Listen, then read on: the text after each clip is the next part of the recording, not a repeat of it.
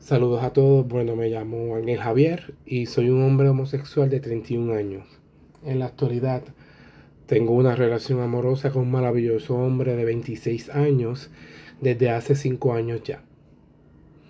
Cuando comencé a salir abiertamente con otros hombres me consideraba una persona segura de sí misma y que no tenía problemas de ser gay. A comenzar a compartir con mi pareja actual de forma seria, me topé con un cierto grado de machismo a la hora de salir al público. Yo era el que lo buscaba mayormente a su casa, si podía pagar las cuentas cada vez que salíamos, demostraba mis sentimientos, pero no lloraba frente a él. No me gustaba tomarlo de la mano si caminábamos en público. Un día en una fiesta de pueblo, él me sacó a bailar salsa frente a todo el mundo. Pero aunque me gustó esa idea, no pude hacerlo ya que no me sentía cómodo que todos nos miraran. Ese día como epifanía me di cuenta de que realmente estaba cargando parte de un machismo bañado de masculinidad hegemónica que realmente no me permitía amar libremente a este maravilloso hombre a mi lado, ya que se supone que según mi crianza debía estar con una mujer.